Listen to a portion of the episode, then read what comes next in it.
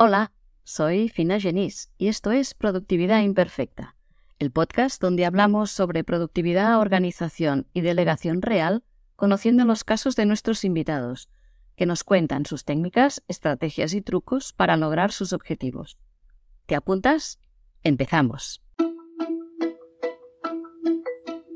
Hoy me acompaña el doctor Antonio Mas. Es médico especialista en endocrinología y nutrición y además es un médico con un buen plan de marketing digital, ya que aparte de su consulta presencial, tiene consulta online y crea y divulga contenido sobre su especialidad en el blog, el podcast, la newsletter y el canal de Telegram.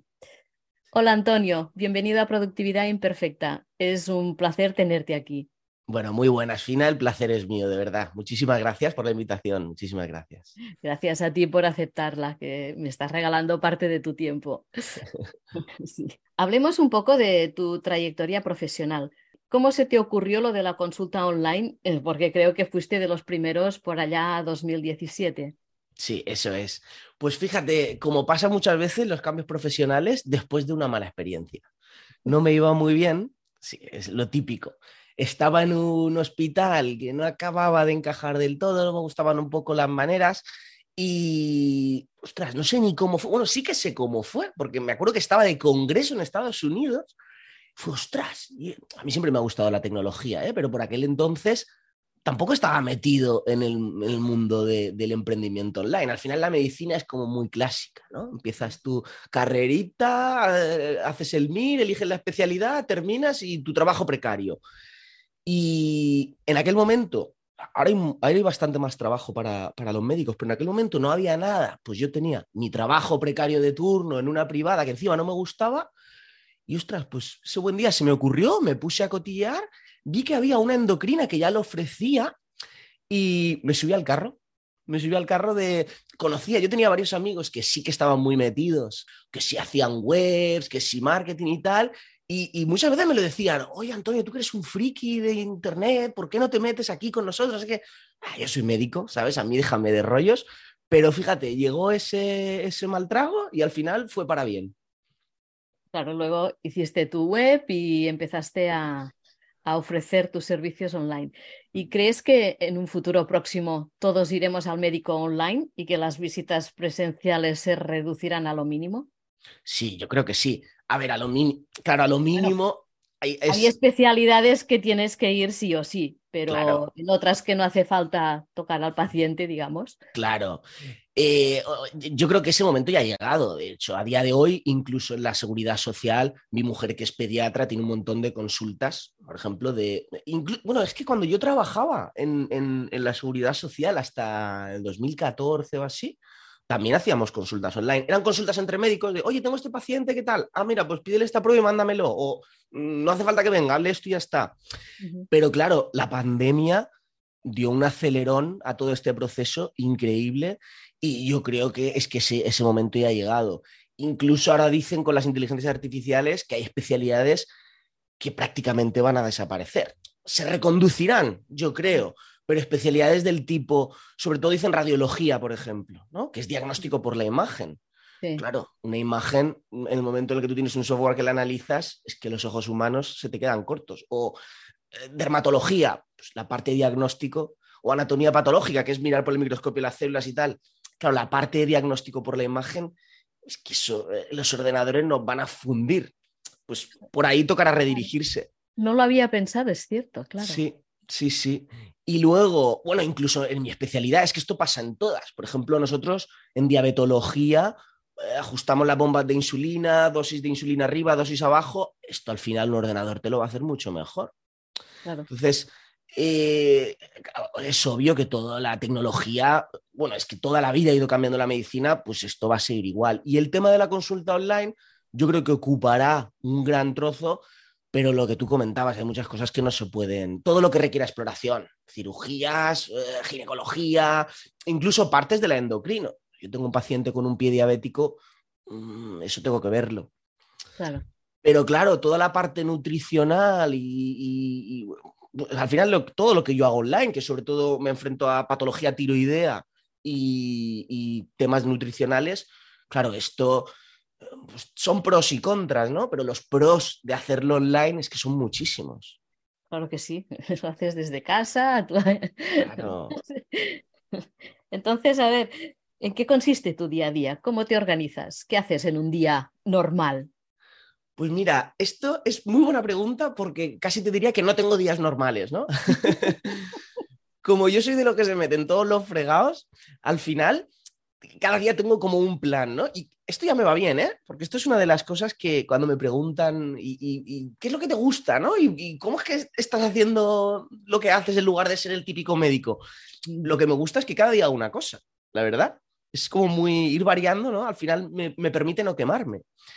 Entonces, yo tengo días en los que estoy todo el día, bueno, ahora estoy en casa, antes estaba en una oficinita, pero trabajo online y pues o tengo pacientes agendados o hago mi trabajo mío propio, que la mayoría va de crear contenido. Pues lo que comentabas, hago el newsletter, hago el podcast, eh, el blog ahora lo tengo un poco abandonado, pero también escribo. Bueno, hago pues, mm, el, proyecto de turno que toque. Hasta hace poco también estuve haciendo, por ejemplo, un curso online. Es día, para mí es día de ordenador. Luego hay otros días en los que tengo consulta presencial algunos días por la mañana, otros días por la tarde, pues esos días voy a la consulta y luego si me da tiempo, pues eh, meto ahí, tengo, me sobra una horita, pues una horita dedicada para algún, algún compañero que también le llevo el marketing o les llevo las webs y tal. Qué curioso. Sí, sí, sí. Y luego hay otros días que doy clases también. Doy clases online, que esto suele ser los sábados, y ese es día, pues, a veces doy cuatro horas, hasta ocho horas seguidas de clase, pues ese día es pues, tal cual estamos ahora, me meto en el Zoom y a dar clase. Sí, sí. muy variada la vida, veo que tienes. y para que todo cuadre, ¿cómo te organizas? ¿Cómo planificas? Madre mía, esto, esto sí que es. Pues ya te puedes imaginar que eh, los emprendedores vivimos en un. Eh, vamos recalculando el sistema de organización. Yo ya no sé ni cuántos sistemas he probado, ni casi casi cómo lo hago a día de hoy. La verdad es que desgraciadamente voy un poco, mm, como se suele decir, a salto de mata. Me organizo, obviamente me organizo, pero es verdad que antes tenía como muy compartimentado. Yo a día de hoy lo que utilizo básicamente es eh, Google Calendar y un poco de time blocking. ¿vale? Pero time blocking bastante genérico. O sea, me pongo eh, creación de contenido o ordenador. Ahora, como el podcast sí que lo tengo que publicar con una cadencia fija, pues aquí sí que me encaja el podcast y tal pero realmente mm, para mí es trabajo de ordenador y me, pasa lo típico, ¿no? Que casi que me paso más tiempo apagando fuegos que con mi organización ahí precisa. De repente una semana me va bien, ¿no? Y, tengo, creo contenido para dos semanas, eh, luego me duermo los laureles, me pilla el toro y, y me toca ir corriendo otra vez. Pero básicamente utilizo, ahora llevaré más de un año que me planifico un time blocking en Google Calendar y luego me hago las tareas también en el propio Google, Google Task, básicamente porque me sale en el calendario. He probado que si Notion, que si cuando tuvimos todos la fiebre de ClickUp, hace un año, dos años, ahí ClickUp, que si cuando eh, OmniFocus, eso ya ni me acuerdo.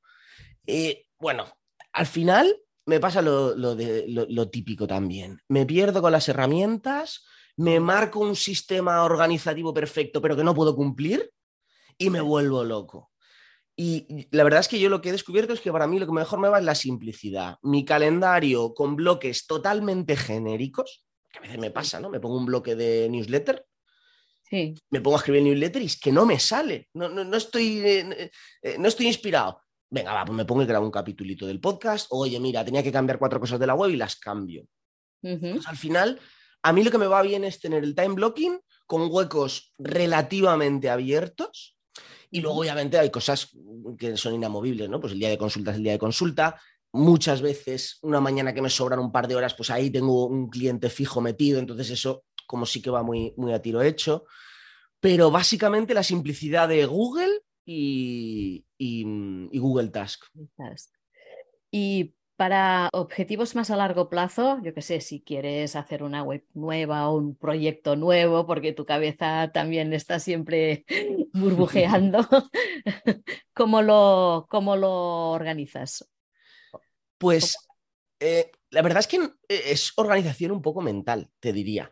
Me gusta, y desde hace tiempo ya lo hago así, me gusta ir un poco como a sprints, ¿no? esto se lo escuché al, famoso Naval, el Naval Ravikant, que no me acuerdo cómo, cuál era la frase que decía exactamente, pero aquello de eh, trabaja como un león, ¿no? Ahora corres y ahora descansas. Eh, te pones a tope como un león y luego descansas como un león. Y ostras, la verdad es que me va muy bien. Sí que tengo objetivos como a medio plazo de decir, venga, va, pues este año, por ejemplo, este año me había planteado hacer el podcast y hacer algo escalable. Al final la consulta médica pues sí, me va muy bien online y tal, pero no deja de ser una cosa que depende por completo de mi tiempo. Claro. Y, ya llevo varios años con, la idea en la cabeza de decir, vale, ¿qué parte de tu trabajo es más escalable o de lo que más te gusta, cuál es más escalable y cuál menos? Para intentar centrarme en esta. Y por ejemplo, pues para este año me había propuesto decir, venga, va, pues más podcast y creación de infoproductos que de alguna manera son escalables pero no tengo ningún objetivo tampoco muy cerrado. Es que es lo que me pasaba con la organización del día a día. Al final no llego. Tengo, eh, yo creo que el, defecto de ser un poco perfeccionista además y me estreso. Es que me estreso, sí, sí. Y, al final acaba por no gustarme, acabo por dejarlo y a otra cosa. Y en, este, en esta línea mm, yo creo que lo que he conseguido ¿no? de, encontrar que me encaje es decir, bueno, pues las ideas un poco más abiertas.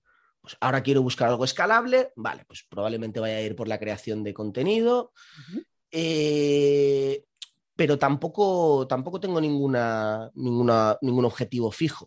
Voy pivotando también. Ahora, por ejemplo, estaba, estoy haciendo cursos para, Planeta Dieta. Y, y, ahora quizá me estoy planteando a lo mejor hacer algo más formato medio membresía o cursos con soporte. Eh, es decir, busco algo que sea escalable, pero tampoco tengo ningún, ningún miedo a pivotar. Por, eso no, me acaban de ir bien los objetivos estos a, medio y largo plazo. ¿eh? Que quizá lo hago mal, ¿eh? Quizá lo hago mal. Bueno. Pero bueno, es mi forma de organizarme y de momento es la que me apaña. Perfecto. Te has hablado de que utilizabas Google Calendar y, Task para organizarte. ¿Usas alguna más? Por, por, ejemplo, para reservar las visitas online, que usas Calendly o, o, correo electrónico. ¿O qué haces? ¿Cómo lo haces? Sí, sí, bueno, yo soy un friki, de hecho tengo el, el mal de absumo, ¿no? Que cada vez que encuentro una herramienta nueva, ostras, esta me va perfecta. Y sí, sí, tengo una colección de herramientas que estoy, estoy logrando simplificar también poco a poco. ¿eh? Es verdad que la vida es más fácil cuando simplificas.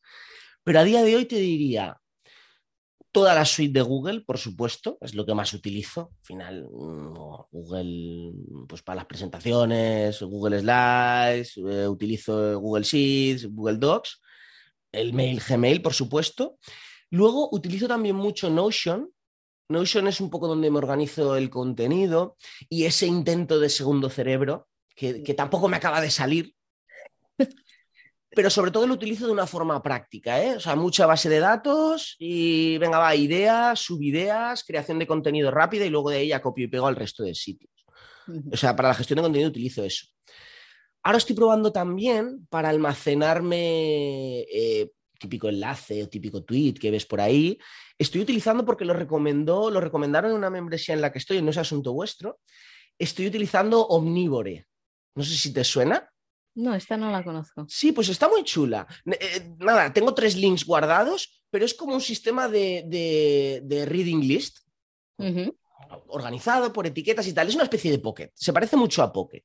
Pero bueno, mm. es como más curioso, puedes subrayar, es, open source. Está chulo. Aún no lo tengo mucho cogido el tranquillo, pero, pero de momento me mola. Y luego, ¿qué más utilizo? Ah, para el tema de gestión de la agenda, esto lo hago todo dentro de WordPress tengo un plugin que se llama Amelia, no sé si lo conoces, mm. que es para de reservas, de, básicamente un plugin de booking, pues utilizo Amelia. Y luego también para el newsletter, también lo hago dentro de WordPress, que utilizo MailPoet. Muy bien. ¿Qué más cosas utilizo? Para el tema del podcast, utilizo, lo hago que ahora lo han cambiado, era Anchor, y ahora lo han, cambiado en, en, Spotify for Podcasters o algo así como lo compró Spotify, pues ahora lo estoy subiendo ahí. ¿Qué más? ¿Qué más utilizo? Telegram, ¿no? Tienes tu canal de Telegram. Telegram, sí. Bueno, por cierto, mira, ahora lo he cerrado, ¿ves? Esa es otra de las cosas. Ahora lo he cerrado precisamente por esto que te decía de la simplicidad. Claro. Porque no doy abasto. Demasiados frentes abiertos. Claro.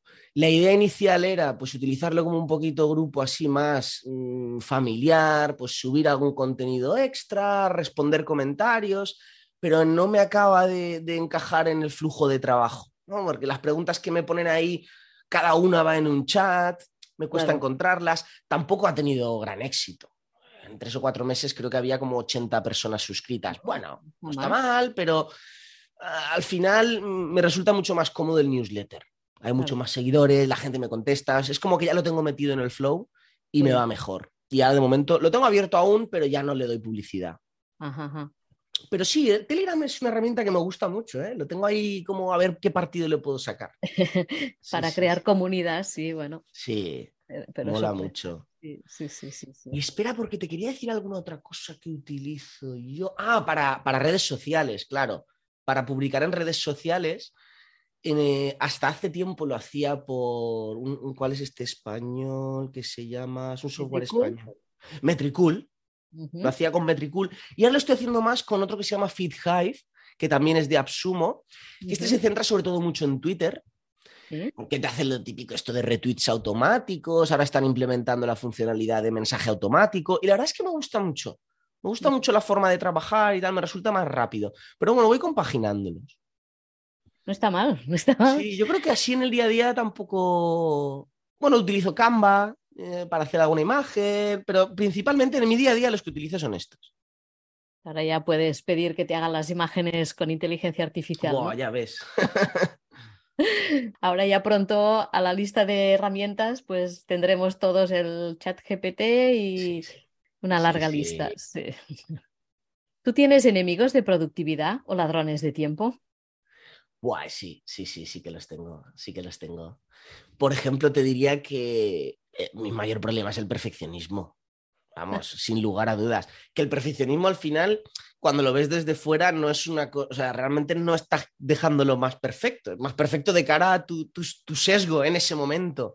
Pero ese es uno de mis problemas, sí, sin duda. El newsletter, o me gustan las palabras exactas y tal, o pues hay veces que lo he borrado y digo, mira, pues no envío ninguno esta semana. Ese, ese uno. Eh, o el tema de simplemente un atasco creativo, ¿no? De decir, ostras, es que no me acaba, no, no sé cómo enfocar esto, no sé cómo hacerlo. Eso mm, es una cosa que me llevo planteando desde hace poco tiempo, ¿no? Que en el fondo, aunque parezca que no, eres médico y haces medicina, ostras, la mayoría de mi trabajo realmente es creatividad. Sí. eh, el- del tema mundo online, ¿no? Al final, Sí, la consulta voy, paso pacientes y ya está.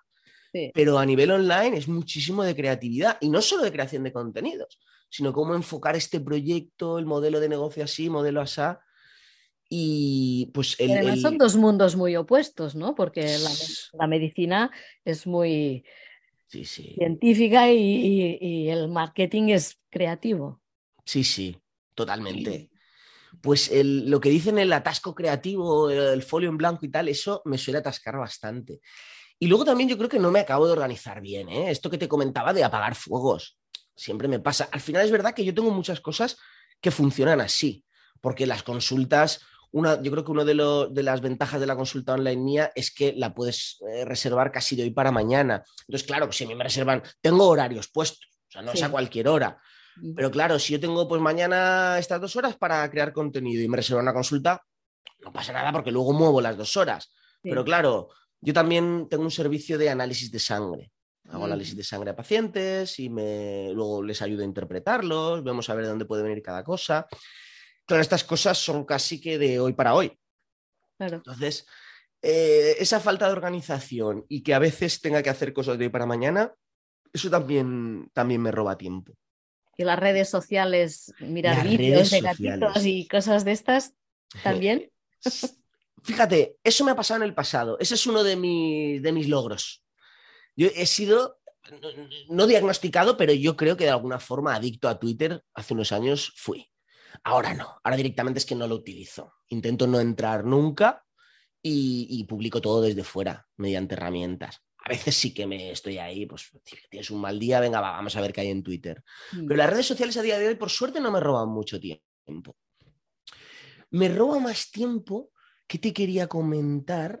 Que ahora se me ha ido de la cabeza. Las herramientas. Las herramientas, eso era, sí, sí, justo era. Las herramientas. herramientas nuevas. Sí, siempre es como lo que dicen el síndrome del objeto brillante, ¿no? Ostras, esta nueva herramienta con IA me va a solucionar esto, lo otro. Por ejemplo, hace unas semanas pensé, ¿y si, ¿y si ChatGPT me ayuda a escribir el newsletter? Imposible. Te, puede dar alguna idea, ¿eh? Pero al final he probado que si meterle mis mails para que lea mi estilo y me lo devuelva en el mismo estilo, que sí que me dé párrafos sueltos y tal, y alguna idea suelta te da. Pero al final es que tardo más, es que es mucho más fácil para mí escribirlo de, entrada. Encima me gusta, me gusta escribirlo.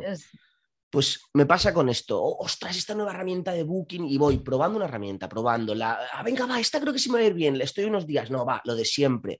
Y esto también creo que es otro, otra enfermedad que tengo medio solucionada. ¿eh? Hace mucho tiempo que no pruebo ningún software nuevo porque eh, la curva de aprendizaje, o sea, estoy empezando a tener en cuenta el coste de la curva de aprendizaje, que antes no lo tenía. O sea, solo veo los beneficios. Y ahora digo, mm, ojo, a ver si lo que vas a ganar no es tanto como lo que te va a costar hasta que llegues a ese punto, ¿sabes? Sí. Igual que dominar al máximo una herramienta, la vas aprendiendo a medida que la vas utilizando, pero si quieres mirarte todos los vídeos para aprenderla y hacerlo todo, pues acabas también que, que te, te, consume demasiado tiempo. Sí, sí, Si quisieras aprender todo lo que puedes hacer con Notion antes de utilizarla, por ejemplo, te volverías loco y, la, la, abandonarías. En cambio, si vas aprendiendo poquito a poco, pues tú mismo te vas motivando, ¿no? Claro.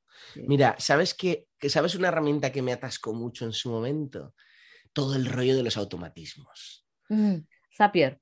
Zapier, Publy, bueno, bueno, eh, la verdad es que es una cosa, o sea, a mí el, tema del no code me encanta, o sea, es como, eh, eh, a veces lo hablo con un amigo mío que hacemos mastermind y tal, y decimos, es que yo no sé si me hubiera gustado más ser programador que médico. Realmente es como que tengo la espinita clavada de decir, ostras, eh, no el tema del código, eh, el tema del código, pero poder hacerte, ¿no? Como los automatismos así, probar una herramienta a la otra, eso me encanta. Y en su momento también es como que tuve un intento de automatizarme la vida, decir, mira, es que no te vale la pena.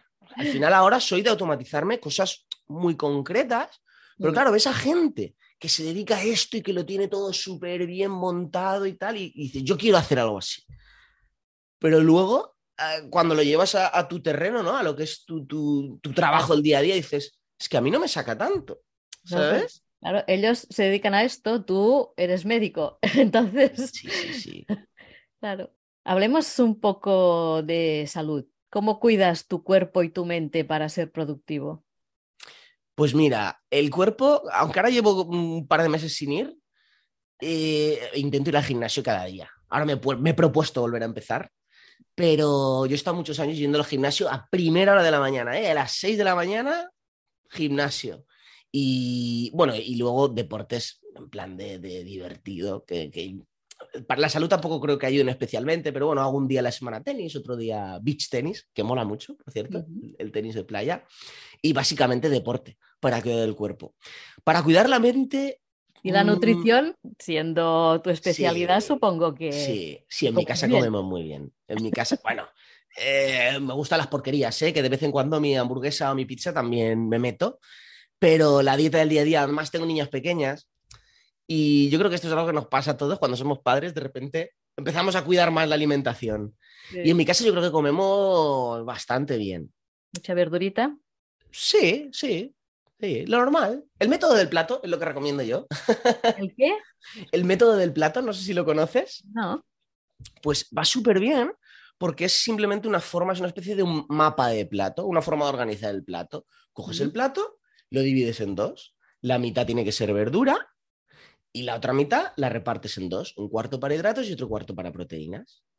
Con esa simple organización, pues al final lo que consigues es comer a tu gusto, porque nadie te dice lo que tienes que comer, pero hacerlo de una forma organizada y donde priman las verduras, con lo cual el resultado final del plato es bastante ligero.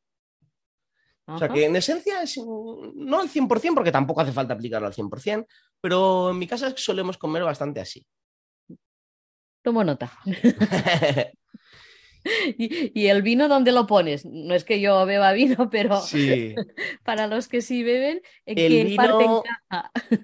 el vino hay que reducirlo al máximo. El vino al final, esto yo creo que es una cosa que está clarísima. ¿eh? El alcohol, los efectos negativos del alcohol superan muchísimo a los efectos positivos.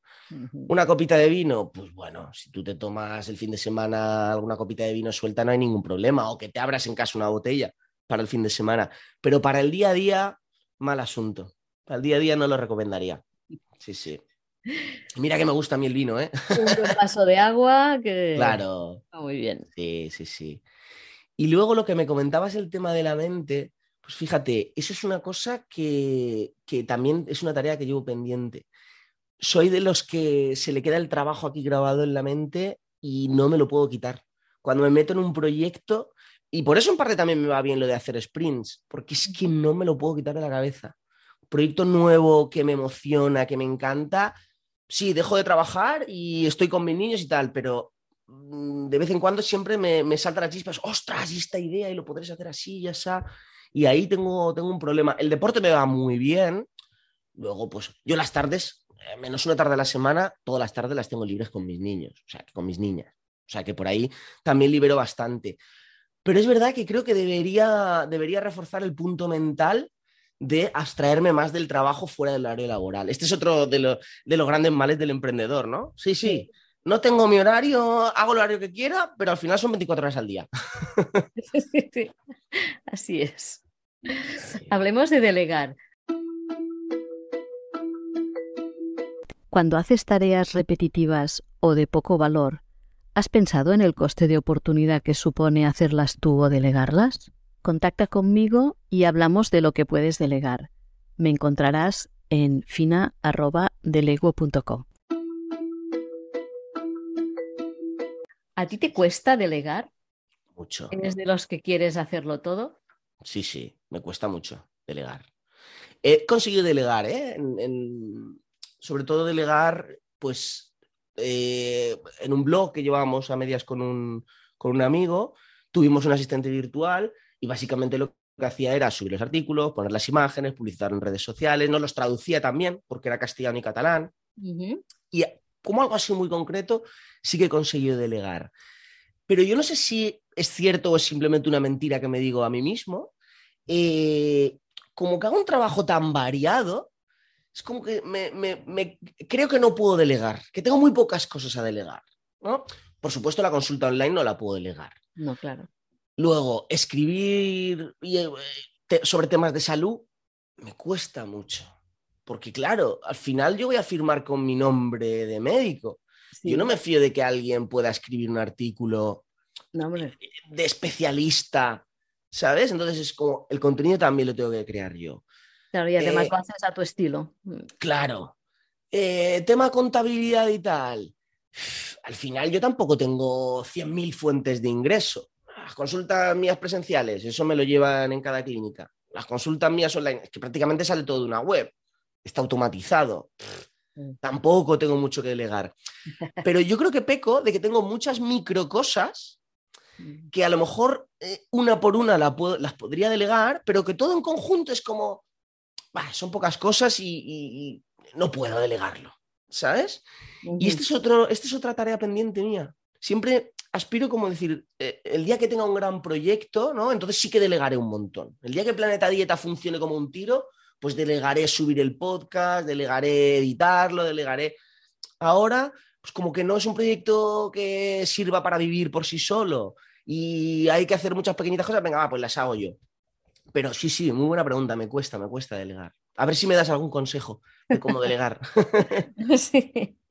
¿Qué consideras que se debería delegar siempre en un negocio? Ostras, muy buena pregunta. Ya no hablando del tuyo en, general, ¿no?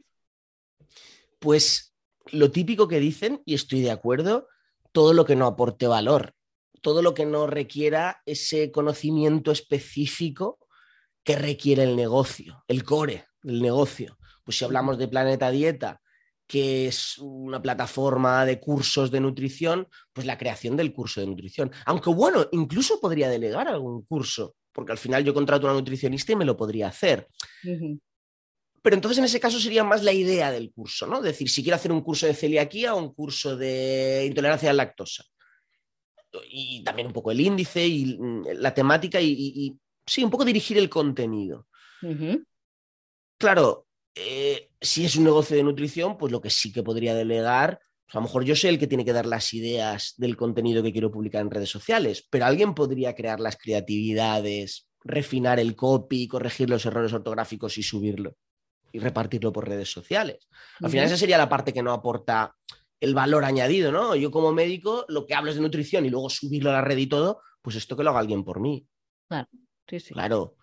Y la parte de la contabilidad también.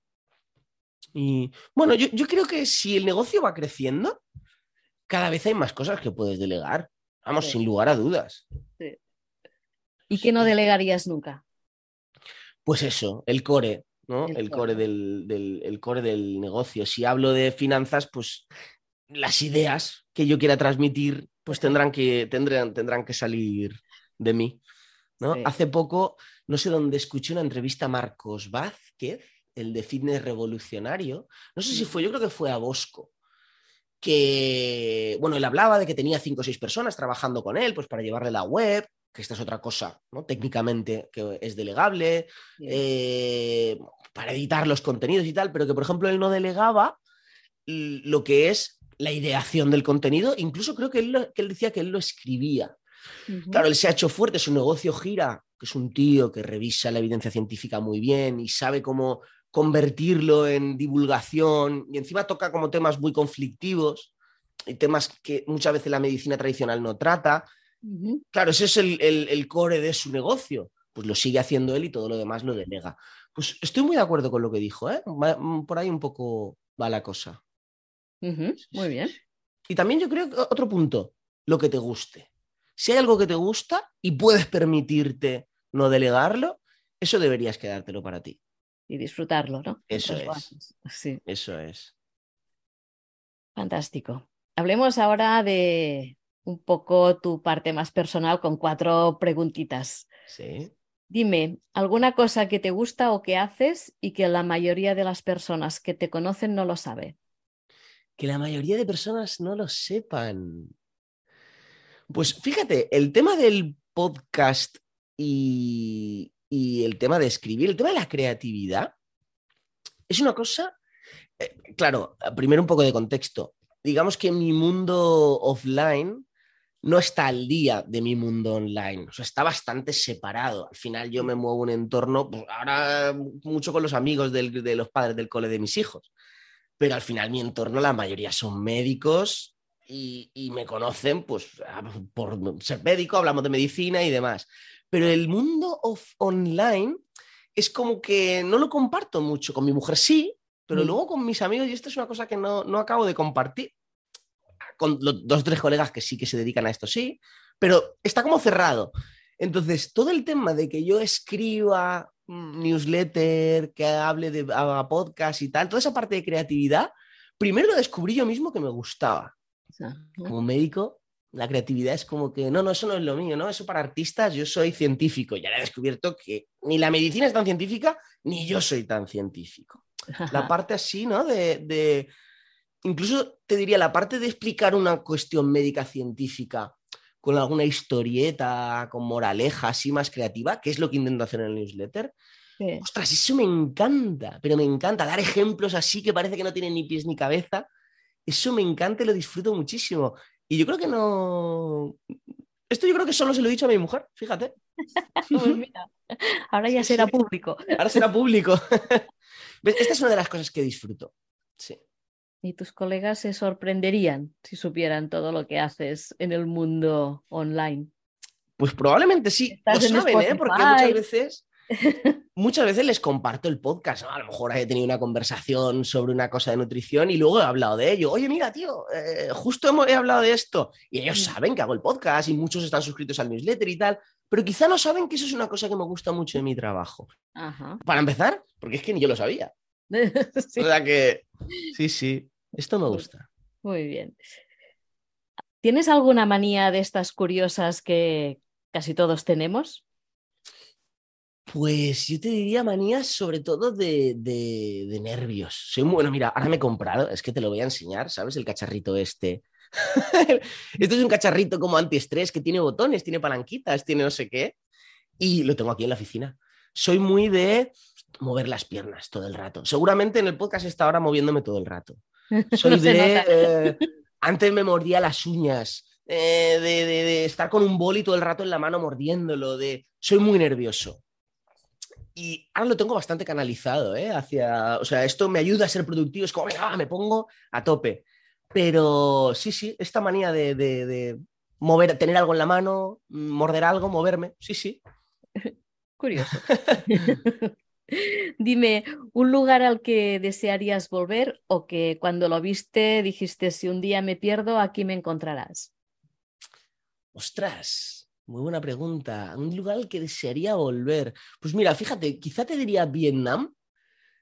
No porque me pareciera súper espectacular, que sí que me gustó, sino porque se me quedó el viaje a medias. Tuve un accidente, me rompí la rodilla, no sé qué, nos tuvimos que volver. Entonces, eso es una espinita que tengo clavada, que hice la mitad del viaje y la otra mitad me quedé sin él. Y me gustó mucho. Me gustó mucho y, yo creo que algún día volveré. ¿eh? Pues a ponerlo a la lista. Sí, sí.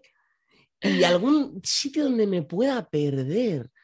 Es que mm, casi que te diría que con, con, realmente con mi familia, casi en cualquier lado, ¿eh? No tengo ningún sitio especial. Este fin de semana hemos estado en Tarragona, en un hotel con una granja y tal, y pues ya ves, pasándomelo pipa con mis niñas.